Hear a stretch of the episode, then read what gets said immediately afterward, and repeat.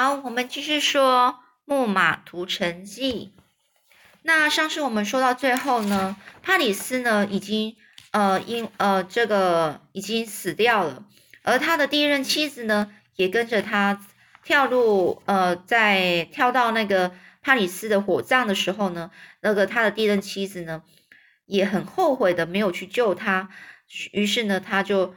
纵身跃入了那熊熊大火，和帕里斯一起被焚为灰烬。那今天我们要继续说，那希腊人该怎么做呢？后面他们为什么用木马呢？他们的木马计又是怎么形成的呢？到底是谁想出来的呢？那现在呢，我们继续说了，希腊人呢，听说在特洛伊城里，特洛伊城里有一座雅典娜的神像，名叫巴热殿。只要特洛伊人小心看守这座神像，特洛伊就永远不可能失守。为了鼓舞士气，在一个黑漆漆的夜晚，奥德赛和迪奥美德斯两位英雄很大胆地爬过围墙，偷偷地溜进城里，找到了巴勒殿，并且合力把他抬了出来，偷回营区里面。而这个行为呢，果然令希腊战士大受鼓舞啊！大家都很热切渴望。能够就尽快的结束这场漫长的战争，取得胜利。但是该怎么做呢？围城都已经将近十年了，特洛伊城仍然是十分稳固，即使最近几次的攻城也丝毫动摇不了。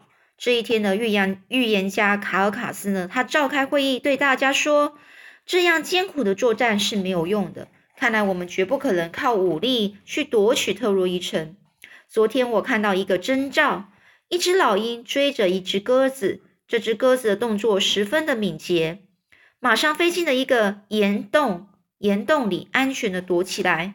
老鹰在岩洞外耐心的等了很久，鸽子呢意识不出来。后来老鹰它呢躲在附近的树丛里，这么一来，鸽子以为老鹰走了，就高高兴兴的飞出来，结果它一飞出来就被老鹰给抓住了。听了卡尔卡斯的这番谈话，将领们大受启发，一个个都集中精神苦思妙计。但是后来大家提出了个计划，听起来都不够周延和具体。只有奥德赛真的想出了一条妙计。这条计策实在是非常奇异，也非常大胆。奥德赛说：“那我们尽快造出一匹巨大的木马，在马腹中尽可能装载希腊。”最勇敢的英雄。至于其他的战士，则先呃坐船退到附近的岛上，让特洛伊人以为我们走了，再将木马拖进城。当奥德赛说完这个计策，每个人都啧啧称奇。只有年轻的皮罗斯，就像他上次一样，反对奥德赛这个诡计，因为他觉得这诡计又是在哄骗。比罗克特的神功是一样的，这个方法是一样的，是有点诈骗术。又站起来大声的反对，我不赞成再使用什么诡计。英勇且正直的战士应该在光天化日之下坦荡荡的与敌人作战。皮罗斯的声音充满了一种大无畏的精神，就连奥德赛也不得不佩服他的勇气和傲气。但是奥德赛仍然温和的对皮罗斯说：“孩子。”你说话的口气完全像一个英雄，就和你父亲一模一样。但是，即使像你父亲那样的大英雄，也攻不进特洛伊城，不是吗？很多事并不是只凭着勇敢就可以做成的啊！最后，每一个人都被奥德赛说服了，同意采用这条木马计。最高统帅亚加梦龙说：“现在时间已经很晚了，那我们先去休息吧。”明天早上起来以后，第一件事就是调查一下战士中有没有谁是基于公义可以负责指挥建造这匹木马的。没想没想到，当天晚上，雅典娜女神就已经为他们挑好了人选。她托梦给一个名叫伊佩奥斯的人，吩咐他建造一匹巨大的木马，并且答应一定会在旁边帮助他，让他在最短的时间之内完成工作。伊佩奥斯醒来。想到自己是被女神选中来造木马，觉得非常高兴，也非常荣幸。于是他再也睡不着，连夜就构思好关于木马的设计图。第二天早上，伊佩奥斯立刻去向亚加梦龙报告。亚加梦龙十分高兴地说：“看来雅典娜女神也很欣赏我们的计划。”接着，亚加梦龙就委派伊佩奥斯率领一队青年战士，马上呢开始建造木马。众人呢立刻涌到伊德山砍伐巨木，有的人修剪树枝，有的人砍锯木料，同心协力，十分忙碌。由于是由雅典娜的暗中帮助，伊佩奥斯在三天之内就造好了木马，而这匹木马的做工十分的精细，就好像是真的一样。栩栩如生，简直就像真的，令人望而生畏。望而生就是看了，然后觉得很惊艳、很害怕，觉得这是一个真的是一个很大的一个木马，很像真的。而木马造好之后呢，所有的战士通通集合在一起。奥德赛神情严肃的对大家说：“现在我们需要一些勇敢的战士藏在马腹里，请相信我。”躲在马腹里，比跟敌人正面作战还需要更大的勇气。因此呢，这个只要只有最勇敢的战士才能站出来。另外，我们还需要一个真正大无畏的人留在木马附近，手臂我所拟好的台词，让特洛伊人上当。有谁愿意担任这项任务呢？没有一个人敢站出来，每一个人都在犹豫。这时候，一个名叫西隆的小伙子突然挺身出来，走向奥德赛，坚定地说：“我愿意担任这项任务，就算事机败露了，而被特洛伊人烧死，也在所不惜。”西隆的话立刻引起大家的欢呼，许多老英雄心里都在想：奇怪，这个年轻人是谁呀？怎么以前从来都没有注意过他呢？他一定是着了魔，脑袋不清楚了吧？啊！魔鬼究竟是要毁灭我们，还是要毁灭特洛伊人呢？接着，皮雷斯第一个全副武装进入空心的马腹，然后是美尼劳斯、迪奥美德斯、奥德赛、比罗克特斯以及其其他许多勇敢沉着的战士。亚加梦龙和尼尼斯托尔则指挥大家烧毁营帐和房屋子，然后登上船舰。他们这就航向了附近的。呃，其他的岛岛屿，而特洛伊人很快的就注意到海岸上的烟雾和大火。他们在碉楼小心观察，没有想到不久看到了尽是希腊的船舰一一的离去。他们纷纷说：“奇怪，这是怎么回事啊？”哎呀，每一个特洛伊人都欢欣鼓舞的奔相走告，奔相走告就是呃在面呃跟大家说，每个人就一一传十，十传百的这样子。他们说。哇，快来看呐！希腊人走了，他们终于放弃了，终于承认失败了。过了一会儿呢，他们更兴奋地冲到沙滩上，小心检查。不过这时他们还是有一点戒心的，不但手里抓着武器，就连身上的铠甲也不敢脱下来。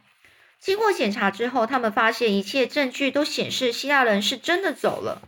忽然呢，有人大惊失色。在距离敌人扎营比较远的地方，发现了巨大的木马。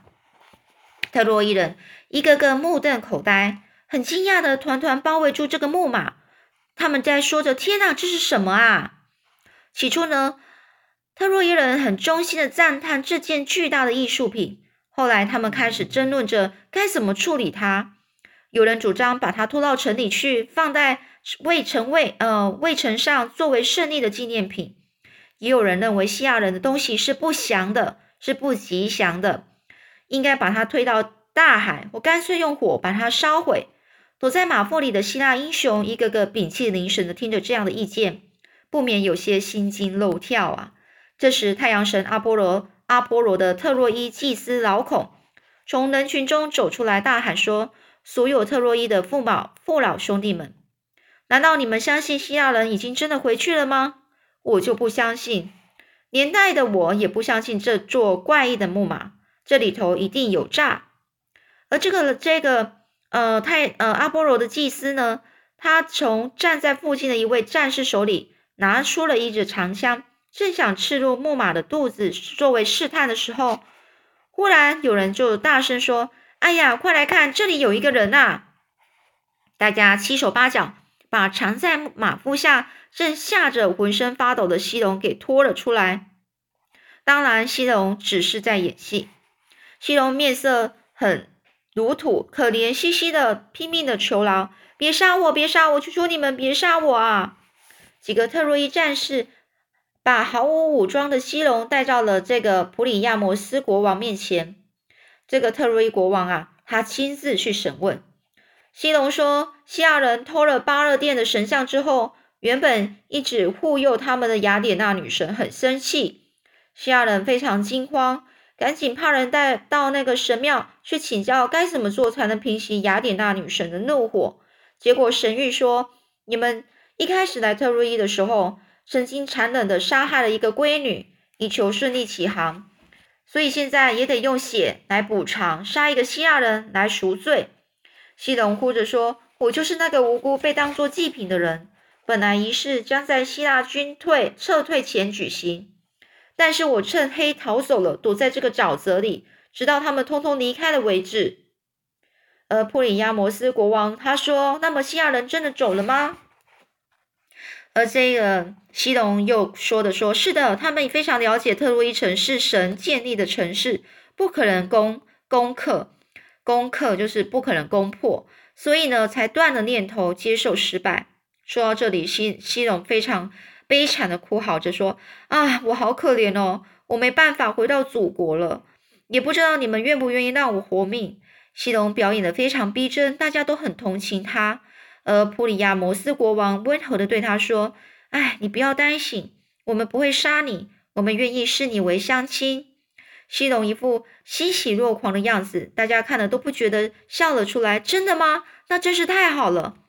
而这老国王又问：“不过……”你能不能多告诉我们一些有关于那匹巨大木马的故事呢？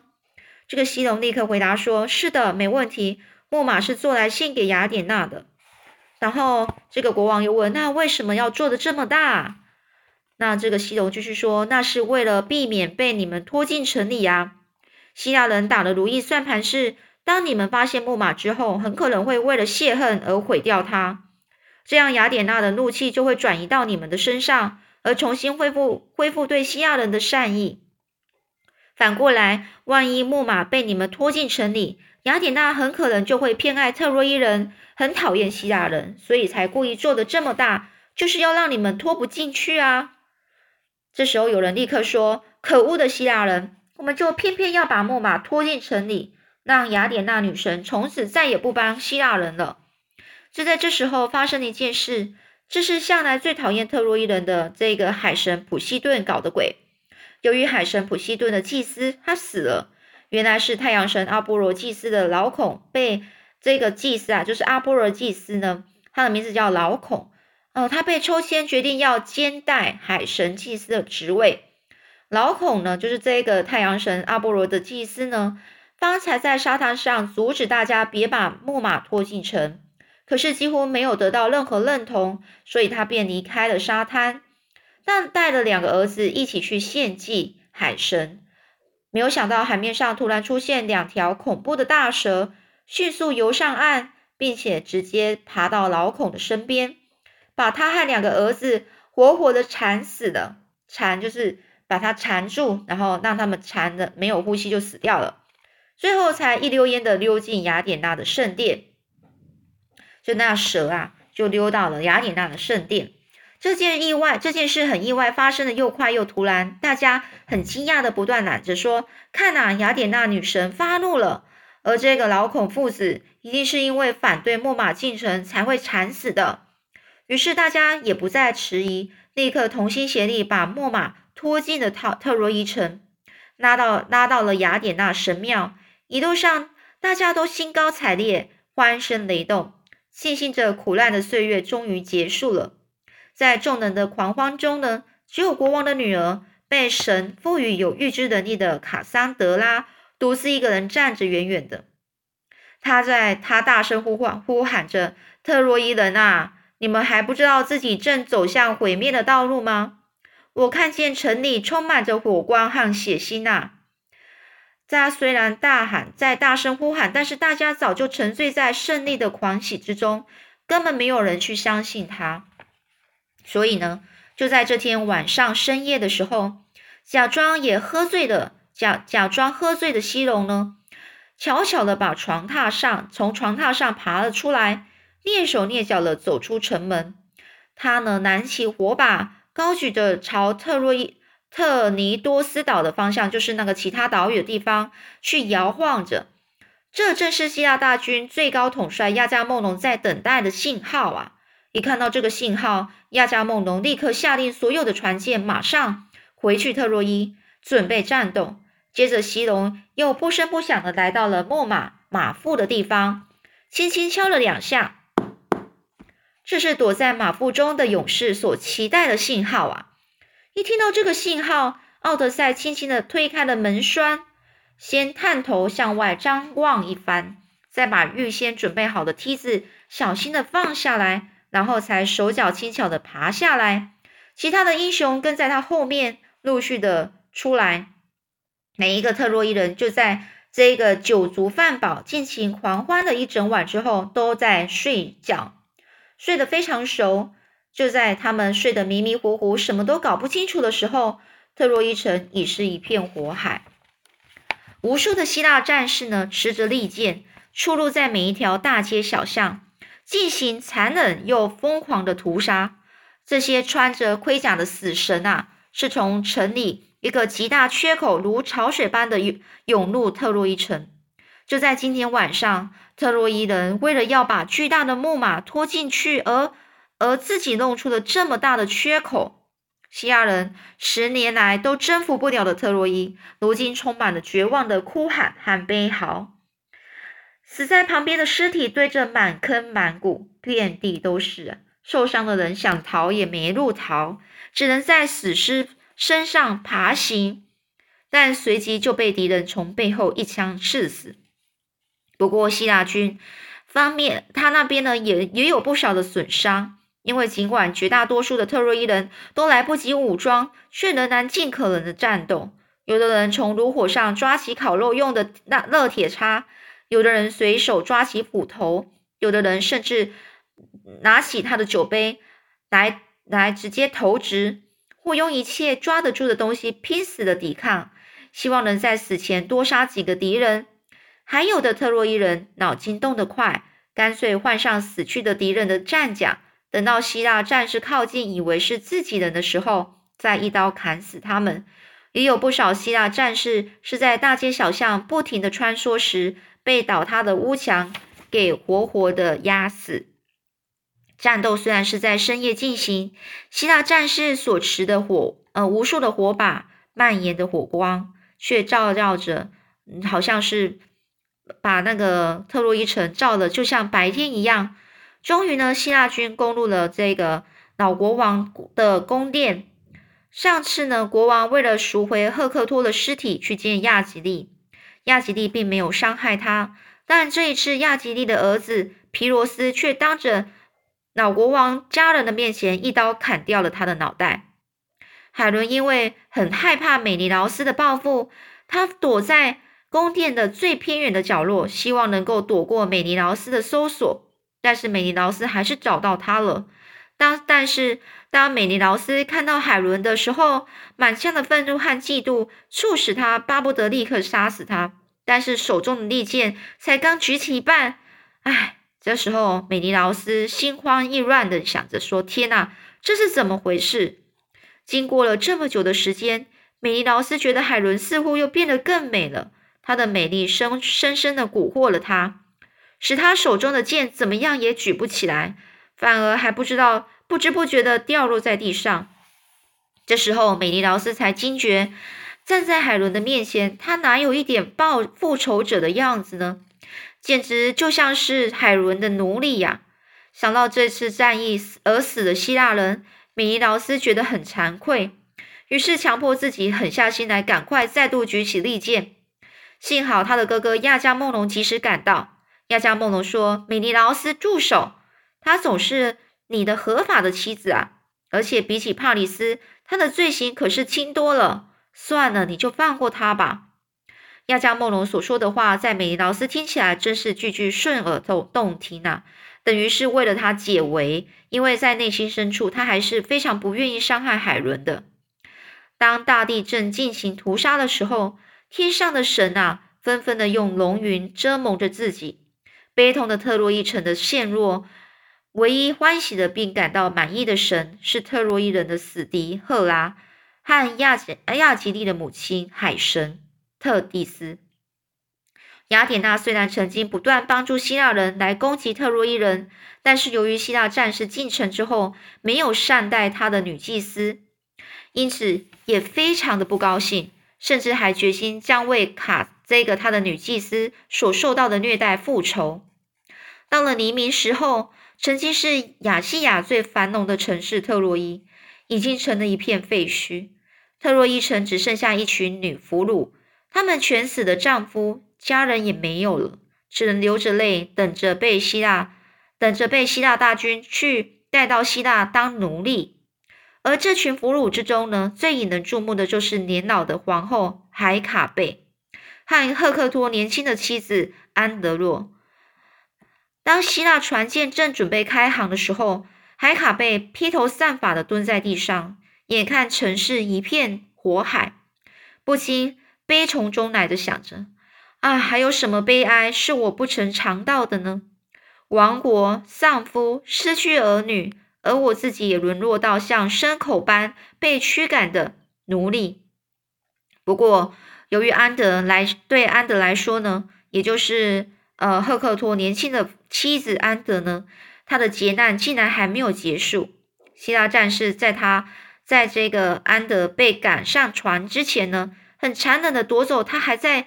还在怀里中的孩子，把他的孩子从这个特洛伊城的墙上摔了下去。赫克托的幼子，就是他的儿子，死了。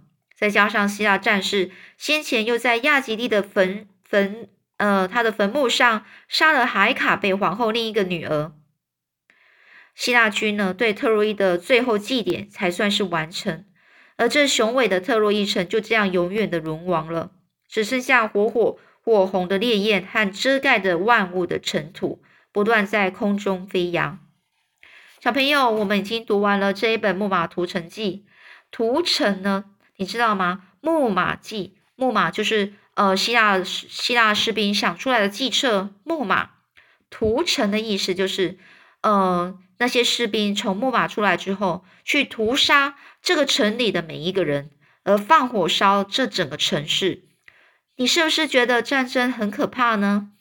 很相信，可能现在的小朋友还没有办法体会战争的可怕。但是呢，当你在接触到有关呃历史上或者是一些史诗，像这个呃故事，你就会很明白，说战争对呃我们的那人类，所以所有的人来说都是非常无情的。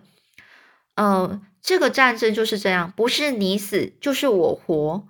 大家都是在争，所以呢，当然这个故事有可能不是真的，因为它其实有包含了一些神呃神话的一些呃一些角色嘛。